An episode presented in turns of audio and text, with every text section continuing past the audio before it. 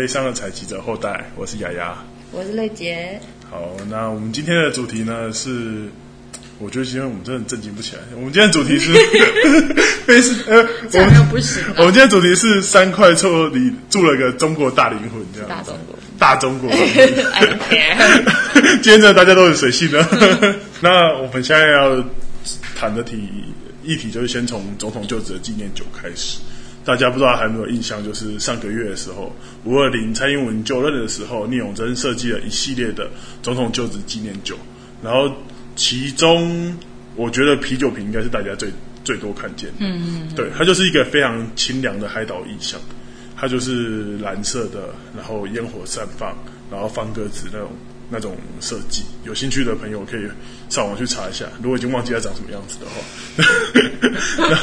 这 边那边有卖两瓶七十九，这边也没有卖。对，听说喝起来跟一般台啤不一样啦，不太一样，味道比较重一点。对，然后我会提到这一点的原因，是因为它很不像是，就是这一系列的酒不止啤酒，它很不像是以前总统就是纪念球会。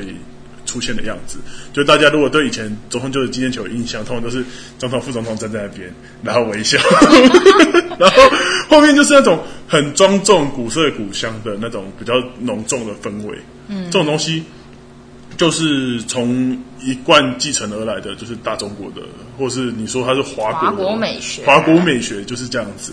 然后我看到这次新的包装，我就觉得很兴奋，嗯、就是说终于有那种。符合海岛设计的出来，虽然大家可能看聂永真也看的有点腻啊。聂永真，我个人就是这样。聂永真就是爱国设计师，对，所以可是看到这个包装还是会觉得兴奋，就是因为二零一六年蔡英文上任的时候，总统就职纪念酒还是像是陈他跟陈建两个人笑眯眯站在那边。哎，你没有买到那一系列吗？我没有买，它是一个用那种八位元动画风格，就是。那时候还没有人知道哦，有有有有，对，那时候还没有人知道大人哥长什么样子。对，然后蔡英文就是那个短发蘑菇头女生这样。可是她也是有那种，就是两个人笑眯眯站在那边的那种。对，她还是比较传统一点的设计。这次的那个，就是我们所谓庄重，通常可能就是红白蓝三个很正的颜色，那种花果色，我不会讲其他白日满地红之类的。然后跟那种非常线对称的庄重的意象，就是比如说总统府的那个剪影啊。或者是字就是一定要是双数啊，比如说中华民国万岁啊那那，或者是弄个红色的双十在那边，对对对对，然后就觉得很喜庆，可是你会觉得很丑。这种这种东西呢，在这里在现在的话，就是慢慢被取代掉，就是让我，我有一种就是它终于比较贴地，比较切配合，比较接近海岛民族这种开心乐观，嗯、然后比较轻盈的感觉，仿佛就是呃。党国的美学跟党国那些大灵魂开始离我们远去，这样子。嗯、对，我觉得之前那种设计说很丑也不至于，但是因为它真的重复性太高，你会觉得好像永远都在庆祝同一个节日一样。嗯，我觉得重点不 重点不在是不重点不是永远都在庆祝同一个节日，而是它就跟我们现实生活很不贴地啊。嗯，因为现在你看。光是现在的饮料瓶，好了，大家有注意到的话，其实饮料瓶也逐渐往极简设计去走。嗯，对。所以台湾的整体美学设计其实是在提升的，嗯，就是已经不再是永远都是那一套。要不然举个例子嘛，你以前看《还珠格格》的装扮的，你说那个紫色的眼影，对 对对，跟那个非常非常闪亮的绸缎的衣服，对，然后你再去看《我们与恶的距离》那些装，我以为你要说《延禧攻略》，没有哈，《延禧攻略》没有对仗，《延禧攻略》是中国的，古装剧要对，好了好了，对，也许你没有，你去看。嗯，那个《熟女养成记》，嗯，或是你去看《我们与恶的距离》，嗯，就是你会发现看到现在过去的妆容跟现在妆容已经不一样，嗯，或是你要 local 一点可以啊，你去看《女兵日记》。你有看《女兵日记》？我没有，可是广告会看到啊。你你会看《女兵女兵日记》也是强调就是要时尚啊，嗯，对啊，就是这比较符合台湾主体的现况，嗯，就是呃主体主体慢慢在摆脱过去的那种。审美观念，我们先从审美切入嘛。可是，对，记转很。我们先从审美切入嘛，就是这是一个我们想做这个题目的发想的一开始的点。可，就是，可是，既然你会好奇我们的题目是三块厝，那我们接下来当然要先讲，接下来要先讲地名。先从三块厝讲起，我先讲三我的三块厝好了。我的三块厝 不是你的三块厝，没有，就是我的三块厝。你知道三块厝是哪里吗？三块厝是哪里的旧名吗？非高雄人一定不知道，就算是高雄人也很多人不知道。三块厝是我住的家乡三明区的旧名，它就叫三块厝。那为什么叫三块厝？当地有三个姓氏的人，一开始最早拓荒汉人，当然是汉人啦，汉人拓荒那边就是三个姓氏的家人家住在那边，所以那边就很直接命名就叫三三块厝。嗯，而且三块厝这从字面上来说，它并不是。非常装修完整、富丽堂皇的房子，对吧？对啊，它就是三块房子。它是三块房子，你想一下，你用块来形容房子，所以那房子一定是土夯夯的，那个用土夯成的，就是那种笨重的那种头盖土啊，嗯、对吧、啊？所以你从那个地名就可以看出，台湾人一早一开始取名，或者是我们呃我。我们的地名大多还是形成于就是汉人拓荒嘛，嗯，对，当然就是也有原住民转译来的，可是日本人命名的名字，对，可是都会通常会借由汉语这个中介媒介，变成我们现在知道的样子，或是我们稍微了解往前一点的古地名都是汉语翻译过来的，嗯嗯嗯、对，所以沙地楚这个名字就很素朴很直接，它不像是呃。呃，我们现在路名一样，就是弄像中国人一样用了很多的典故，或者是像华国人用了很多典故去行去传找附会这个地方。嗯，对，好，你可以聊聊你的街道名称。华国人，华国人好难哦，华国人是什么？是中华民国人吗？对啊，好，那呃，或许我们可以先解释一下华国华国美学是什么，华国美，或者说华国人是什么东西？What is 华国美学？对，我会讲华国人，并不是我要 diss 汉族，而、啊、我们最早都是汉族啊，对吧？很不幸，也不要说很不幸啊，我们就是搬到这块土地上来，我们的那个祖先。嗯，嗯我会提到华华国人，是因为当时民国三十八年，大家众所周知，国民党打败仗，搬从中中国打一路输输输输到。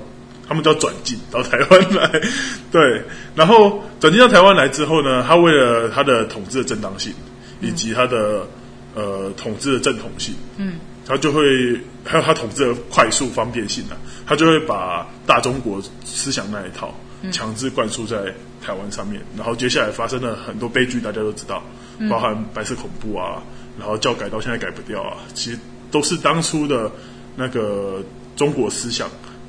直接硬灌到台湾岛国上，就是这种不幸的结局。我以为我们是在谈华国美学，美学对，然后美学通也是因为这样子啊，对，所以呃，美学当然我们是希望是与日俱进的啦。可是美学之外，我们有很多生活上的呃不方便跟不适应的，其实都是当时所留下来的嗯痕迹这样子。嗯、然后我自己定义就是呃华国。美学或是华国思想，就是民国三十八年以后，为了统治方便，他们所弄出来的一套教育概念也好，或是法规，或是体制也好，就是那一套东西才是我认为我自己定义的华国美学或是华国思想、华国体制。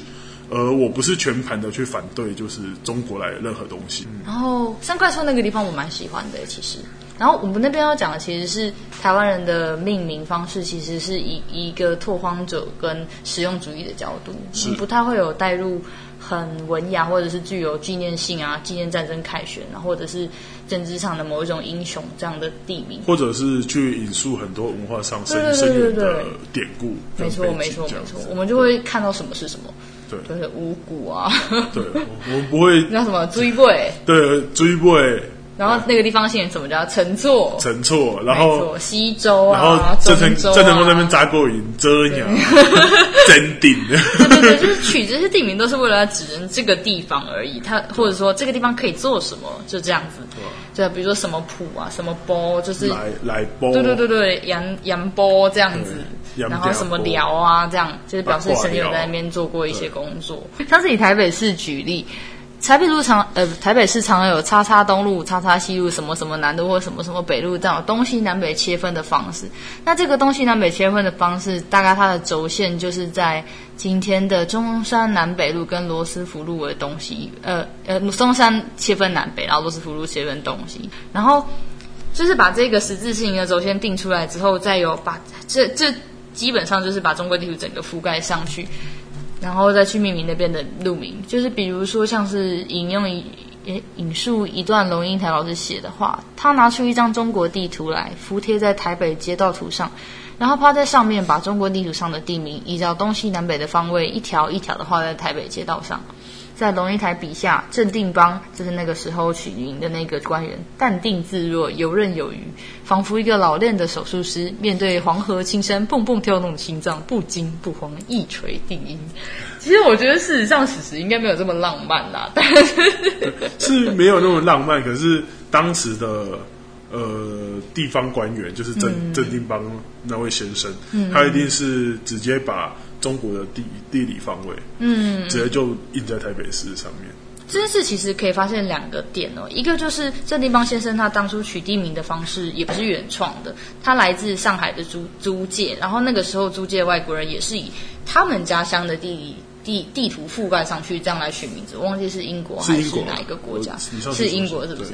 哦，对对对，而且然后另外一个可以看出来的地点是呃地方是。其实那个时候，国民政府移民到这个地方来，嗯，他其实手上可以用的那些人，就是也是有限的。我觉得是这样。当然，一方面他要巩固他统治的正当性，他要他要安慰那些跟他一起吃着 吃着这些屈辱，然后移民过来的官员跟大小百姓嘛，所以就是总得看给他们一个位置坐。对。那其实久而久之，就形成了一个很僵化的官僚系统。这个我们大家大概都有经验过。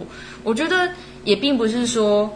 华国美学是不好的，而是长久以来由同一群人去说把持，他总是会跟底下的小老百姓生活非常非常的脱节，然后又很僵化，就是他不太愿意改变，是因为他是一个安全保守的官僚，是，所以他如果一直延续那个双十红字啊，或者是晴天白日满地红这样子的设计，其实对于政府的运作来说，他就可以交差了。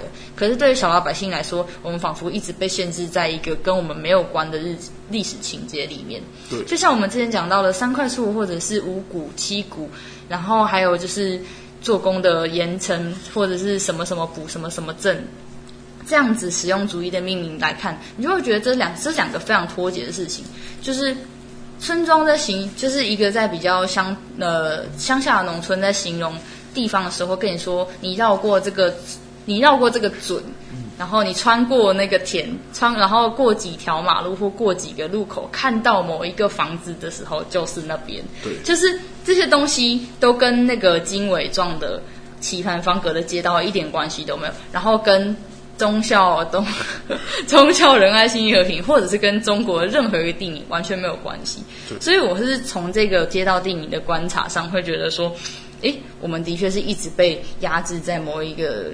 某一个叙事里面，然后觉得喘蛮喘不过气的。对，这其实会变成就是你长期的生活现实的经验，嗯，跟你的呃使用上的逻辑是脱钩的。嗯，这样长期的脱钩，其实会导致就是你的生活处处受限制。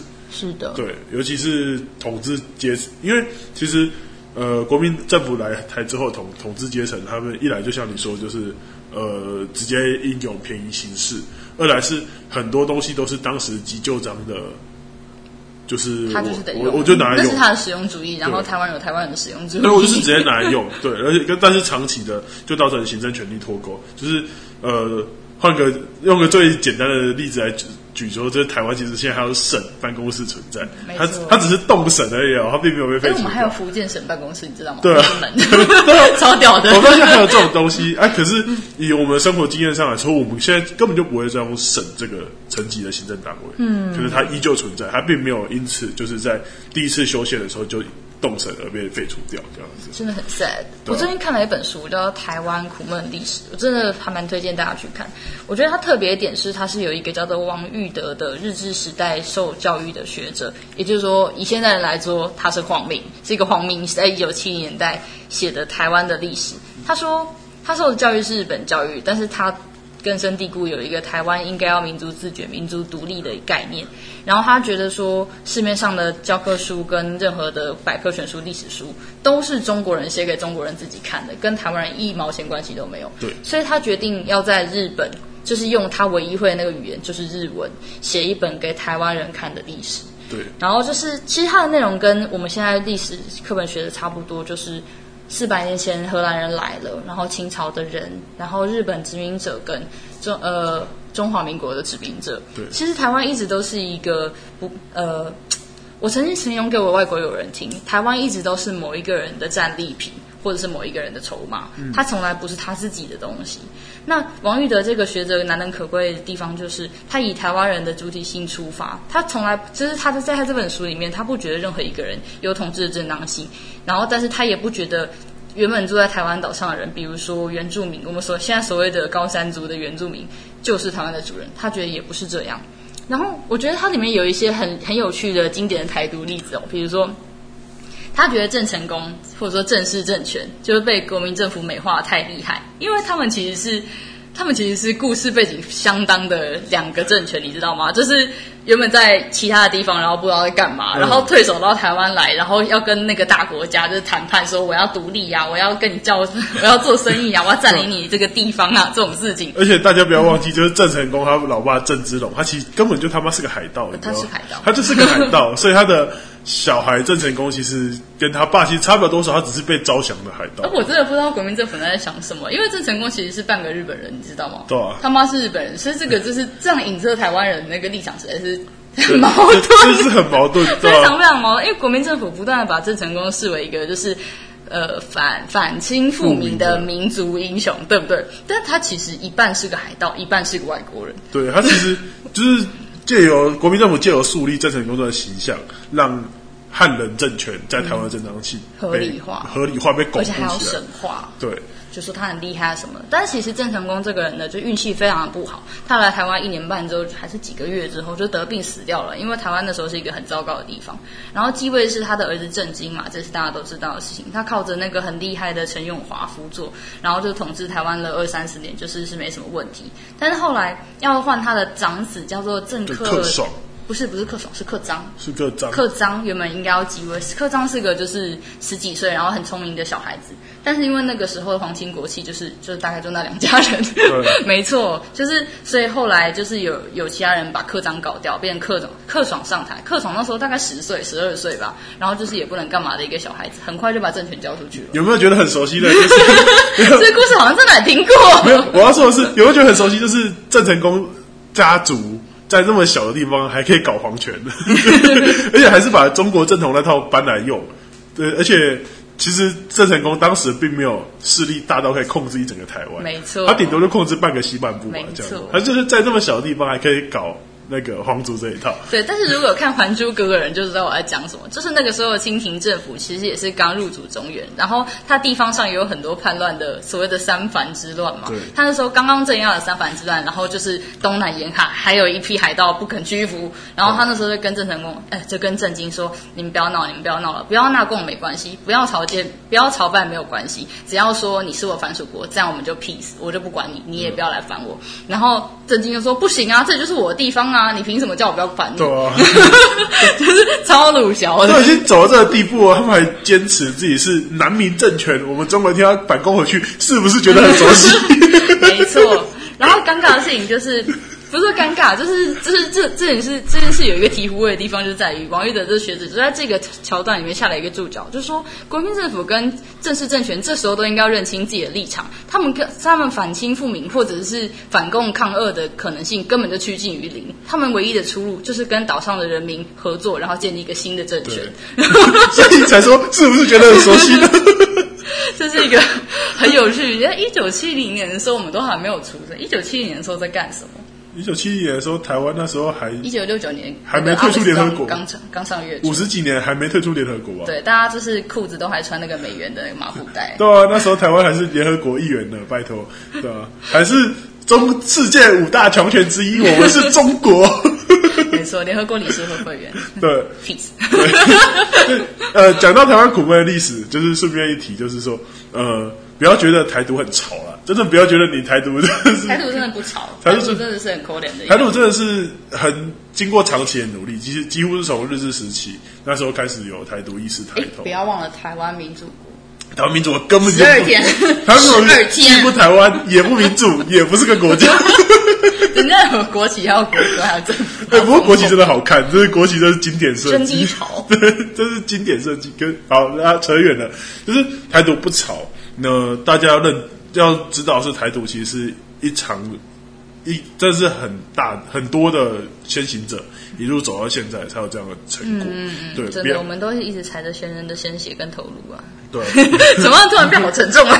不要觉得 不要觉得台独，我干台独就是一件很潮的事情，没有台独一点也不潮，台独是一个艰辛的努力而且漫长的过程，而且在我们有生之年都不能够办到的事情，不一定能够办到。对，这就像是就是在在建造某某些中世纪的大教堂。不是说某些，其实几乎所有中世纪的大教堂都没有办法在工人有生之年完成，也没有办法在建筑师有生之年完成。是你活再久，可能要盖一下盖下去是两百年、三百年。其实那件事让人感感受到很很神性的地方，就是你明明知道你无法完成它，但是你却愿意奉献一辈子在这件事情上。对。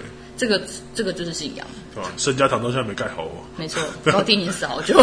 高低圣家堂到现在还没盖好。没错，对吧？那再回来讲台湾苦闷的历史，虽然这本书听起来好像是一个很悲剧的故事，但其实处处处处都可以，因为它是毕竟是蛮近代成书的东西，处处就是举的一些例子或者是开的那些小玩笑，其实你都非常能够呃 related，就是你非常能够借镜，然后非常能够想说，哎，这个故事我听过。尤其是台湾的历史教育就。呃，事件上的寄送其实还算蛮成功的，大家都还可以。是的，可是事件也不多。大家都还是可以清楚的知道台湾大概发生过哪些事情。对，所以真的很推荐大家把它当成就是再一次复习以前的历史知识，然后顺便扩充嘛。对。然后这就要回来讲，正是那那一次，其实曾经要城市就是算是台独成功了一下子，嗯，就后来就是又被那个。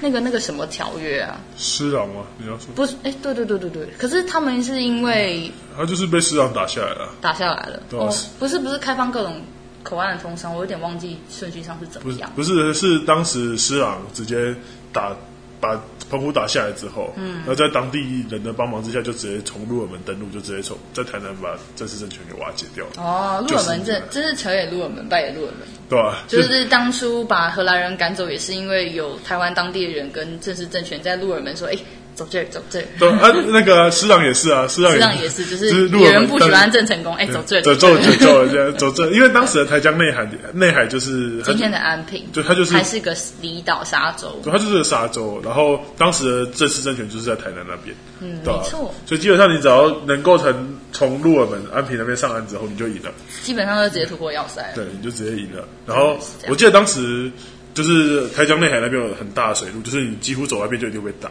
一定会被攻击。旁边有个小小的鹿耳门水道，只有当地人才可以算出潮差，嗯，然后可以从那边进去。非常非常小的一个地方。改天有空我们再讲台南历史跟地。今天是有点讲不完。今天是有点讲不完。没错。然后在然后在正式政权，哎，不对不对，然后在正式政权后来交替给清朝的政权嘛。然后清朝政权其实，在快要毁灭的时候，不是也经历过一个台湾民主国十二天的笑话吗？就那个时候的事情也是挺尴尬。其实所有的地方官都觉得守不住了，是。但是为了要赢，就是不想要，无论如何都不想输给日本 的心情，好想赢日本呐的心情。所以就是唐景松就只好勉为其难说：“呃，我可以当一下总统啦，没关系啦。”然后其实这个时候他已经把他的七小哥血统全部都送回中国。对，对，然后地方上。不是叫中部有个人叫邱逢甲，好像挺牛逼的嘛，就在那边黑旗将军邱逢甲，对对对，在那边守了很久。那但其实这跟台湾或者说跟汉人社会一个根深蒂固的传统有关，就是所谓地方士绅。邱逢甲其实是大租户。嗯，他就是大租户下面会有大佃户，大佃户下面就会有小佃户，嗯、就是那个层层剥削的那种关系，大家都很有点熟悉，或者是至少可以想象出来。也不要说剥削，因为当时的开垦就是会造成这样的制度产生。没错，反正秋风甲就是大房东。对。然后他大房东为了要保护自己的土地，因为他是个产销啊，然后读书又不多，然后不小心就是考上了地方官。他为了要保护自己的东西，所以就保护自己的财产，所以就说中部这地方归我管，就跟现在严家一样。你说有自己的武装，是不是就觉得熟悉起来了？对对，他 他就是中部大角头，然后但是但是其实最后他也是就是只好撤退回中国去那边去，所以最后其实是在一个大家都觉得不会赢，但是大家都不想输日本的氛围下，马上就结束台湾民主国这一回事情。而且那个时候台湾民主国的立宪章其实他中间写的并不是说我们要独立建国，因为我们是台湾人，不是这么民族主义的事情，他是说。我们要独立建国，但是我们是清廷的藩属国，我们永远都是清廷的藩属国。对啊，当时台湾民主国年号叫永清诶。没错，对啊，听起来是不是很逊？他就是很逊啊，就真的很逊啊，有没有办法？可是因为清朝就是没有想要经营，就是这个这个东南沿海的一个小地方，就对他们来说是比屎大，然后没有想要管的意思。所以才说台湾真个真正总体主体性的建立是才是在日治时代以后。嗯，当时现代主义思潮进来，然后。呃，台湾人民逐渐的了解到，就是哎，我们跟中国是不一样的，可是我们又没有真正融入到日本这一群，嗯，日本这这个族群里面去。所以才会有呃台湾想要独立建国的思想在慢慢的萌芽这样子。就像那本很有名的吴浊流的吴浊流的故事嘛，叫做《亚细亚的孤儿》，不是吗？就是我既不能当中国人，我又不是日本人，那我到底是谁？对，那大家去看《亚细亚的孤儿》，就是它它是一部很很好看的小说。然后最后的主角，哎，我可以剧透吗？没关系啊，反正等下要讲别的。最后主角他他就发疯了，他发疯的原因在于就是他就是在这种主体性的的。互相拉扯一下，应该是在某一种自我的怀疑下，他没有办法再再再继续活着。他有去中国留学，然后当地不觉得他是中国人，没错。他去日本留学，留留学，日本人也没办法不觉得他是，也不觉得他是日本人，所以他在两种主体性的拉扯下，然后他小时候是读私塾长大的，嗯，长大后接受的是现在教育，这是一个教育非常。混血的人呢？对吧？他长大接受的是日本的现代教育，他还有能力可以出国，就是他在当时是非常精英的分子，这样子。虽然听起来日本人好像对台湾就是做了，就对台湾人的伤情感上伤害很大，但其实，在我的观点里面，会觉得日本人是对台湾最有贡献的殖民者，嗯、必须这么说。虽然现在这种这种事情没有办法用盖了几条铁路，或者是增加了几几吨的农产来来去形容，因为其实。城市或者是说一个社会的建造是它是有延续性的。然后我觉得日本人相对来说，他不是用一种掠夺式经济的方式在思考这个殖民地，不是说我占领这边我就要把这里所有的田都刮光，不是这样。他是用一种把羊养肥了，我永远都会有羊毛可以剪的思维。对。所以其实日本人即使是大家可能会觉得说，哦，他们把我们的神木都砍光啊，他们把我们的那个什么，反正就是说历史的名胜古迹都破坏殆尽，但其实。这种事情很多都是国民政府告诉你，那你觉得你比较相信中国人吗？呃，我 这样讲不太对。我，我先我自己觉得，我先提出声明，就是我们会这么说，并不是因为我们哦，并不是我们漠视当时在日本殖民所受那个我们的祖先所受到的苦难，并不是，嗯、就是苦难是确实存在的。可是我们讨论的是，就是台湾人的主体性是如何被建立起来的，以及日本政府。在当时殖民的时候，对我们做了些什么事情？相对来说是比较友善，而且是有在顾虑台湾的文化、历史、各种还有经济建设的发展。嗯嗯，我们讨论的是相相对来说是这一块。这样，其实日本人那个时候蛮厉害，就是他们痛痛定思痛，就做了那个明治维新。当然，跟他们日本内部就是这些藩属国或者是反正的角力有关系。这是就是很，反正他是非常非常认真进行的一个全面性的改革，然后事实上他也很认真，然后也很成功赶上就是世界现代化的潮流。但他们没有，他们没有就是暗扛这一件事情，他们没有觉得台湾人就土包，就没有没有必要管。对他们就把这一套引进台湾，然后希望台湾人也可以跟日本人一样，就是成为很很民主呃很先进的民族。Sorry，对，他是民。那个日本人带来台湾是民族国家的概念，而不是民主，而是民族国家。民族国家的概念就是呃，所有人都可以以身为自己。他那时候是大和民族嘛，他说所有人都可以以身为大和民族为荣，只要你愿意为大和。只要你愿意成为大和民族，对，你只要愿意成为大和的民族，为大和民族所奉献。所以呃，以台湾现在的台独现况来说，台湾的台独很大一部分势力在日本。你会发现很多台独分子，包含连赖清德在选当时在初选的时候，都曾经去日本拜访过很多台台独的老前辈。就是这是事实，历史上有一些事情是这样子。比如说那时候大家都很，哎，大家应该都有听过吧？台湾的，哎，是不是叫新文化运动？叫做议会请愿运动。对，民主，然后设立了台湾第一个党。就第一个政党叫台湾民众党这件事，对吧？不是现在的民众党，不是现在的民众党，是那个时候台湾民众党，它甚至还有台湾共产党。但是这些这些政治的组织，就是偏向政治的组织，其实很多时候都是在日本国内，就是在日本本土发生的。对，就是比如说那个时候蒋渭水跟林献堂那那样子，或者是蔡全国那样子的人，都是借由跟日本的官方打交道，说：“哎，我们想要做这个事情，拜托让我们做。”是，对，他其实是在争取一种。很很神奇的事情是，你竟然可以跟殖民母国争取你自己的独立性。对，当然，当然你会你会说，后来在太平洋战争的时候，这些东西都对这些事情或许没有成功，但是它是被允许发生的。它是被允许发生，而且台湾人是几乎是好像在被训练着。对对对，学习日本，因为有了这个经验，所以后来台湾人就是知道说民主应该是民主应该是怎么运作。对，就是在国民政府来台之后，仍然有一批人去去去那个争取这些权利，嗯，为我们台湾人。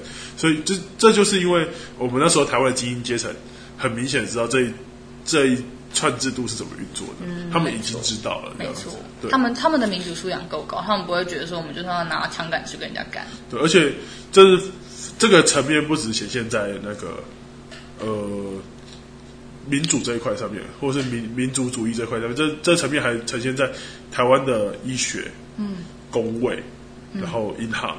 也也就是金融体系，还有文学，包含文学这一块，但那个日本人都让台湾人学有了高度的能力。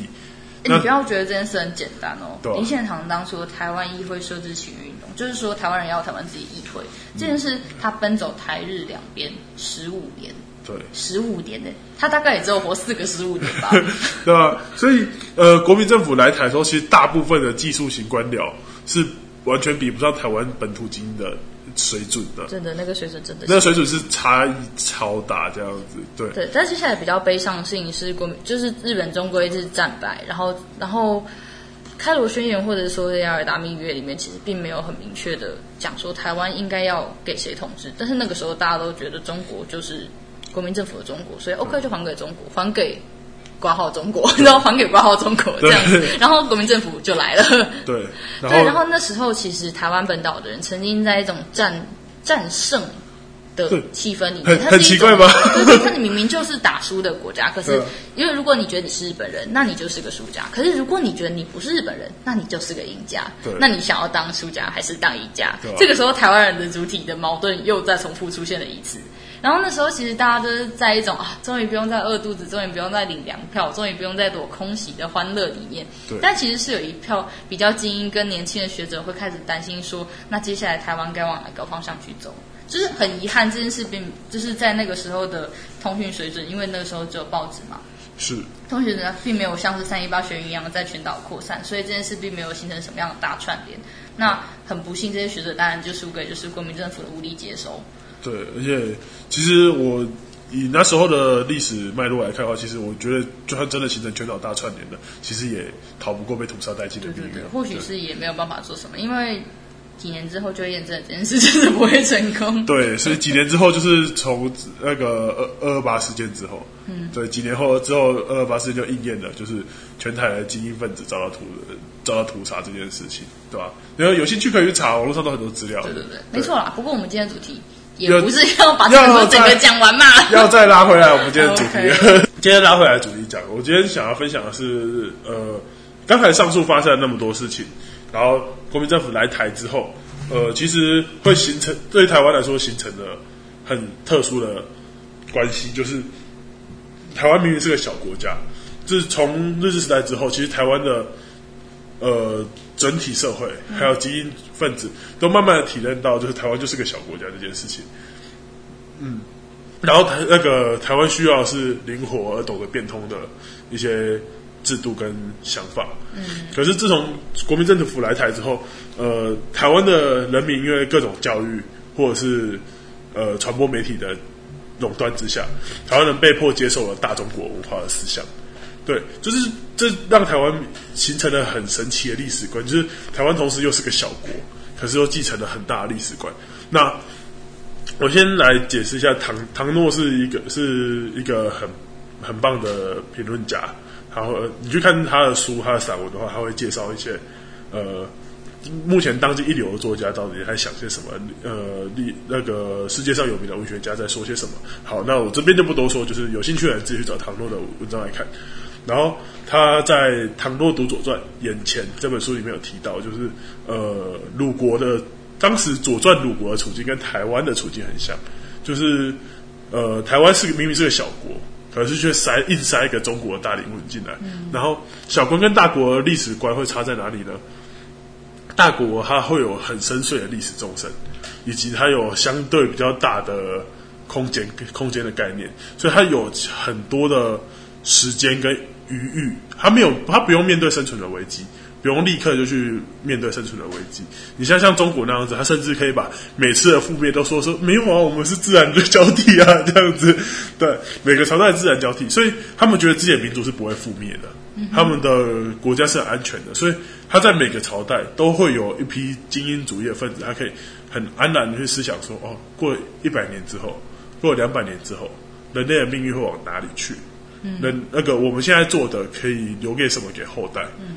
对我们，他们有相对历史纵深去想一下很远很远的事情，就包含以欧洲跟美国例子来说，他们在科技上，他们会去大胆的探究上帝粒子、量子纠缠这种东西。可是，在小国家不行，小国家它朝不保夕，它随时随地都有可能被推翻，或是走错一步就全盘皆输。举个例子好了，就是那个二零二零总统大选以来。那个国民党或民众党只会说啊，台湾防疫成功都只是运气好啦。当时关闭了边界啊，然后武汉人不能来不能来之类。可是基本几乎每一步，我们从选举开始，每一步都不能踏错。万一踏错的话，就是防疫破口，全盘皆输。对，当时陈时中那个建立防疫团队的时候，他们任何一步都不能松懈。对，这就是小国家的命运。我也很不喜欢曾经有一批国民党的。那个时候，不管他们是在野还是执政，都不管国民党那时候是在野还是执政，我觉得讲这个话都非常不恰当。我记得有一个新闻桥段，就是好像李敖吧，在电视上逼问另外一个应该是民进党的人说：“你说，你说台湾是不是美国的狗？你说这样，这是其实我我我会觉得，我可以我可以体谅。那不是很久之前的事？对对对，我觉得我可以体谅有些人会觉得说，为什么台湾总是得跟美国爸爸磕头，或者是给的跟中国。就是攀关系拿好处，但其实这是这个这个小国家夹在两个强权之间的命运。你知道第一岛链是什么吗？第一岛链就是你得帮某一个人，就是你就是前线，对啊，那你总是得选一边站吧？是啊，你硬要站在中间，你一定是被人家推倒的啊。对啊，对，我觉得不需要说什么谁是谁的狗，还是谁是谁的爸爸，这种事情就是。借由就这是一种智慧上的运筹帷幄啦，我觉得它是比较像是战略，而不是说一定要跟谁输成，这是两个完全不一样的事情。所以你像李敖会这么说的原因，就是因为他已经太习惯大国的思维。没错，他觉得他自己是大国的一份子，他觉得他自己就是中国，我是安全的，为什么我要向那些人磕头？可是，身为一个小国，你的现实情况就是你不。对谁输诚，或是不对谁磕头的话，你很快就保不住自己，你很快就保不住自己。我觉得不是用这个字，我觉得是跟谁协调、协调、跟谁联盟。对，你如果不卷边站的话，那你很快就是就朝不保夕，就消失了这样子。嗯。对，所以有小国家，你不不能不做好战战兢兢做好你每一件事情。对，可是在，在呃国民政府来台，一直到我觉得直到可能直到阿扁上任前吧。或者是直到李登辉执政前这段时间的话，其实大家呃，我们有很神奇的观念，就是我们明明是小国家，可是我们却保留了大国史观。这点这方面造成了落差，还有当时现代主义引进来台湾之后，嗯、这边其实造成了非常神奇的各种碰撞效果，导致台湾那时候的文学成就 是非常惊人的。就是大家可以去看那个当时现代文学、现代文学主义的一些经典名。经典名家，包含余光中啊，然后白先勇啊，然后杨牧、洛夫这些人，你可以去看他们，呃，常常在苦闷于就是呃自己的家国改变，然后怀乡，然后这一类的现代，还有对于现代主义思潮哦，城市的转变。这类的作品都是非常精精彩的。你说小时候像这首是一名小小的邮票，那我们刚好举举举一个最不精彩的案例。可是他就很他就很红啊，我有什么办法？对啊，我又不是赌这个。他就他就很红，对，就是呃。很红推荐给推荐给大家的那个例子，你可以去读白先勇的《孽子》或是《台北人》。我觉得我们这边可以谈谈一下《孽子》，像之前对，我们谈一下，我们举个例子，就是来举《孽子》好了。白先勇的《孽子》，白先勇的《孽子》，白先勇，你要说吗？你先说，我先说说，那我会把这本书讲完。好，那我先 我先讲他的时空脉络，就是我也没有读过《孽子》的朋友说一下，就是《孽子》这本书的话，其实它是白先勇的。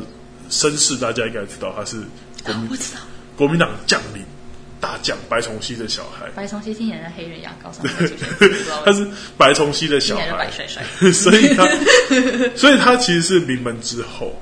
可是呃，故事里面的主角他设定也是外外省后外省人。外省后代，名门之后这样子，嗯、然后爸爸那边是很强烈的父父权的压迫，这样子，嗯、他希望儿子可以成器成才，对，可是偏偏儿子是个同同志，对，这是导致一连串悲剧的开始，就是他在家族里面得不到成就感，对，然后在他流浪到街头上，就是对一个当时就是 LGBT 族群。并没有被建立起来的社群里面的话，其实你在街上是非常危险的。你你在自己外在外面出来是很危险、很危险的事情，很危险。就是你得不到自己相关认同的资讯，就是我这样是不是特别的？我这样是不是很奇怪？我这样是不是跟别人不一样？你得不到认同，然后上街上去的话，说穿了就是呃，同样族群的，他可能会，他可能就是强暴你。他可能就只是为了自己满足是身体上的欲望，嗯，而去强暴你，然后或者是你为了找一个情感的寄托寄托，嗯，而去轻易的去出卖自己的身体，这样子，嗯、对，你就只能流连在这些危险的场域，然后得不到家族的认同，加上当时的台北街道，哦，你知道台北街道现可不是现在这样子，现以前台北街道是呃田，在慢慢的转变成贫民窟。贫真的是贫民窟，那时候台北真的是说田贫民窟在慢慢转变成城市那一段，没错，对，是一个非常危险混乱的时候，对，是一个非常危险而混乱的时候，所以呃，当那个镊子的主角就是在各种不同的身份认同以及现在都市转变中，嗯，就是身心被撕被撕裂的一个过程，这样子，基本上就是一个年轻的小孩，就是一个名门之后的小孩，他在家里得不到成就感，然后他的事业或学业得不到成就感。他对自己的存在跟怀疑，呃，存在跟身世产生是非常强大的怀疑，但他唯一可以寻求一点点认同的地方，反而是在那些非常危险的城市角落。是。所以，其实与其说逆子是说他是一个无法传宗接代的孩子，或者他是一个叛逆的孩子，还不如说他是一个不容于社会的人。对，他镊子的本意在于这里，他并不是说因为他无法传宗接代，或者是他忤逆了路。父权，他就是个孽子，嗯，而是他不不兼容于整个族群跟时代里面，没错，非常可怜的一个故事。对，他是独，他是与与整个时代跟人群格格不入的一个族群。所以就变念。对，也就是因为有这样特别的时空背景，所以才可以产生这种伟大文学作品。这才可以产生伟大的文学作品。文学之幸是家国之不幸。对，文学之幸是家家国之不幸，就是有有幸那个现在的年年轻人应该都读一些比较潮的东西吧？我也觉得，对吧？比如说什么？比如说那个潘柏林的诗，呃，陈柏霖的诗啊，宋尚伟的诗啊。陈柏霖，你是说大人格？不是不是不是那个不是大人格，是那个。呃，好随便了，反正 然后然后完全不吵。然后，哎，不过吴明义的小说倒是蛮好看的。吴明义下次，吴明义下次，吴明义下次那个单讲完单车世界记，对，不能讲太多。然后我们现在接下来往下讲，就是唐诺的小国跟大国的历史观，就大概讲到这边这样子。进。我真的想要怎么讲？因为刚刚真的扯太远了啦。因为扯太远了。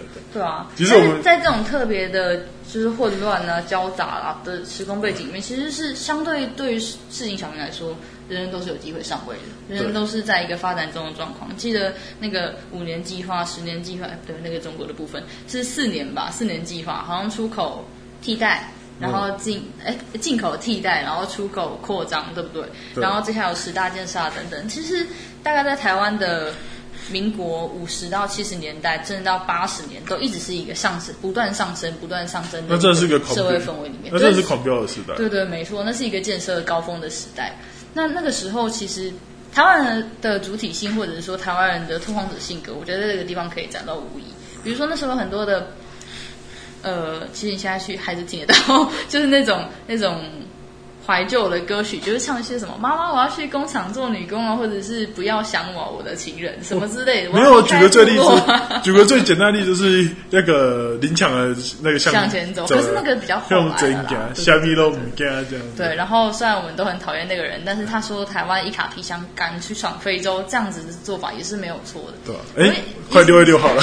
对对对对，我意思是说，其实，在那个时代背景下，拓荒者这个性格不只是是勇敢，而且进取，而且。些非常的乐观。其实我觉得现在的年轻人，或者说现在的台湾人，哎，对，这样讲好奇怪。对不起，我错了，我刚才想断线。没有，就是就是拿着一，就是我们很讨厌的韩市长讲过，就是不要讲那个。好，我们不讲那个，就是台商，台商他可以台商那个那个年代，在五零到七零年代这段时间，那时候台商敢拿着一个皮箱，然后那个好 就去非洲做生意。我先讲我这个，就去非洲做生意，然后呃，连比手画脚也没关系，就是把生意给谈成了，然后回来这样子。嗯、对，可是。呃，我现在想要分享一个故事，就是我在前几天在 FB 看到的。我记得是一位田教授吧，我已经忘记他的名字了。他就分享他的故事，他的故事就是说他在当时大概十几年、十几二十年前，他要去美国念博士学位，然后他当时申请了十几间学校，然后那时候。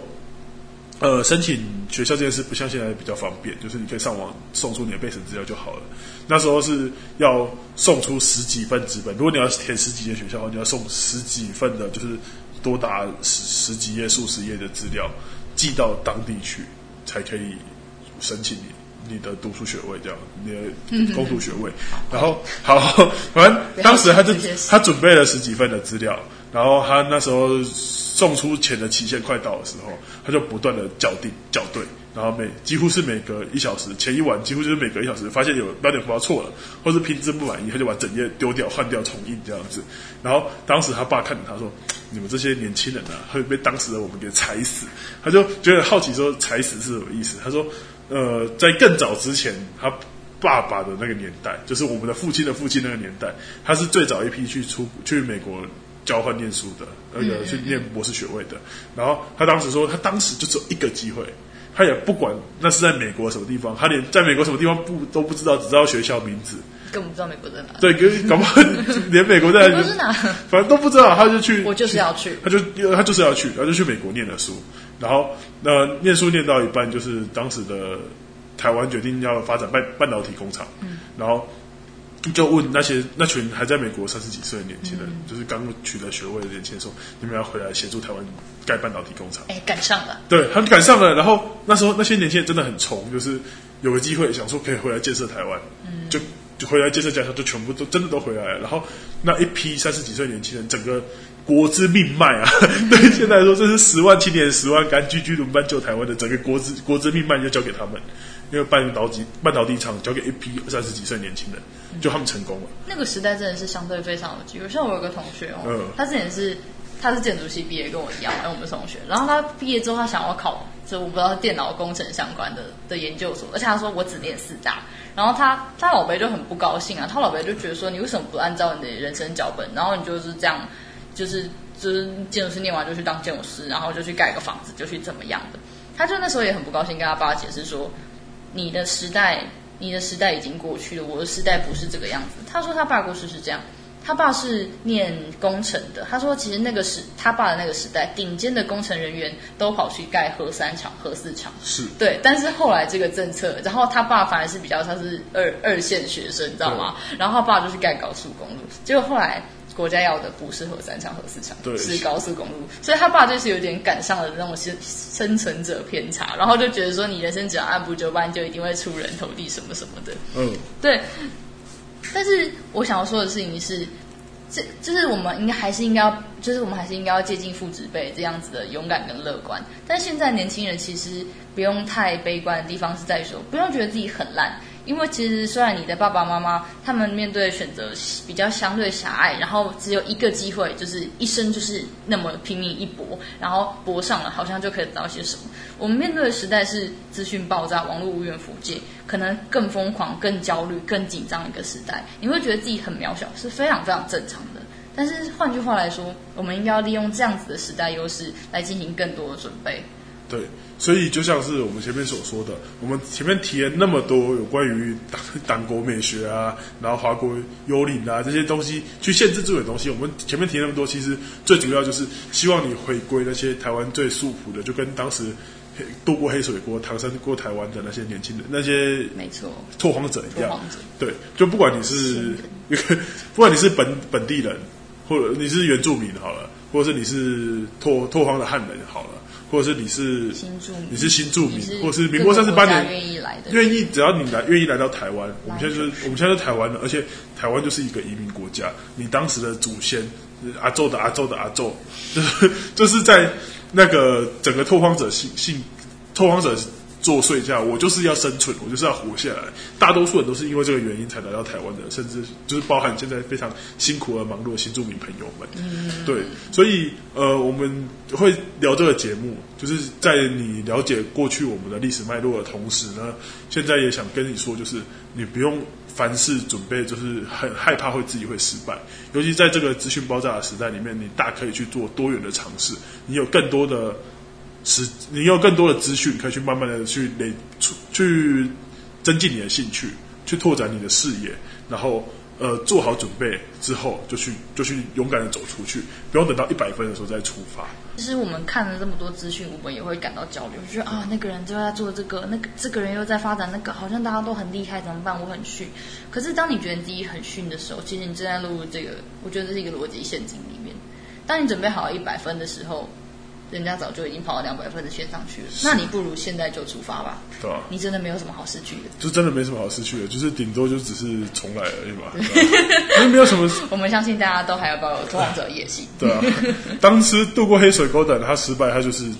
葬身在不知道哪边，他就是一条命，对，所以就是你失败就顶多就是一条命而已，对吧？